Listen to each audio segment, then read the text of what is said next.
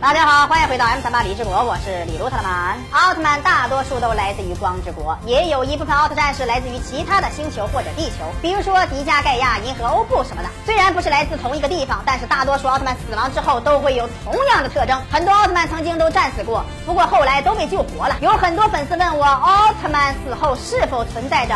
相同的特征呢？今天就跟大家一起来简单简单的分析一下。通常在电视剧中，绝大多数奥特战士被怪兽或者宇宙人杀害以后，都会出现各种各样的死法，但是他们也会出现相同点，那就是计时器的灯都会熄灭，眼睛里的光也会熄灭，只要是身上亮光的地方都会熄灭。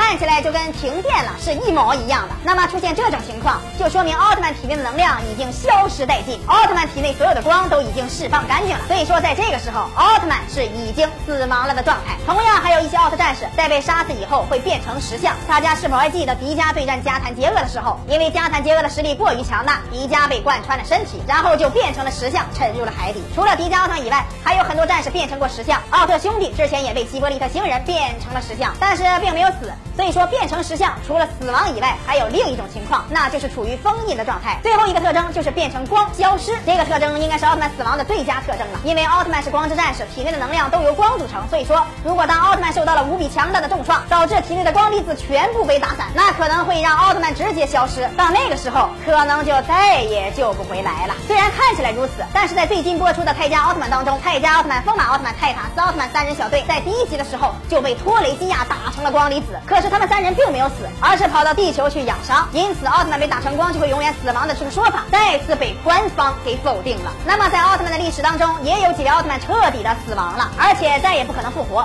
那么大家知道他们是谁吗？感兴趣的朋友可以关注李动漫，翻阅往期的内容，查找那些已经为国捐躯的奥特战士吧。李动漫每天十一点半和四点半都会更新，不要错过精彩节目。咱们下期再见。